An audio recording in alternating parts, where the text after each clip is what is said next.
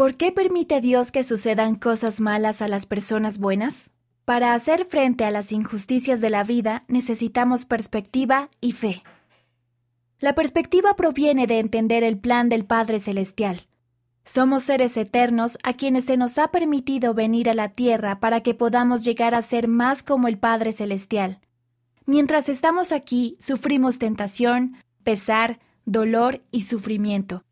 Algunos sufrimientos vienen porque Dios permite que las personas ejerzan su albedrío, y algunas decisiones pueden traer sufrimiento a ellas mismas o a otras personas.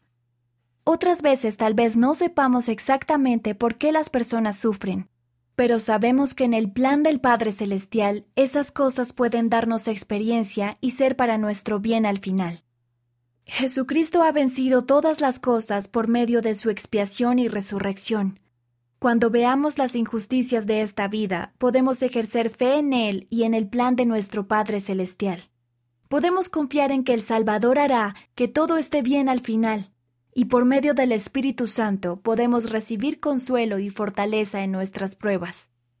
Si escogemos tener fe y perseverar hasta el fin, se nos promete paz en este mundo y vida eterna en el mundo venidero. ¿Y tú qué piensas? ¿Cómo experimentas personalmente el espíritu y sus impresiones?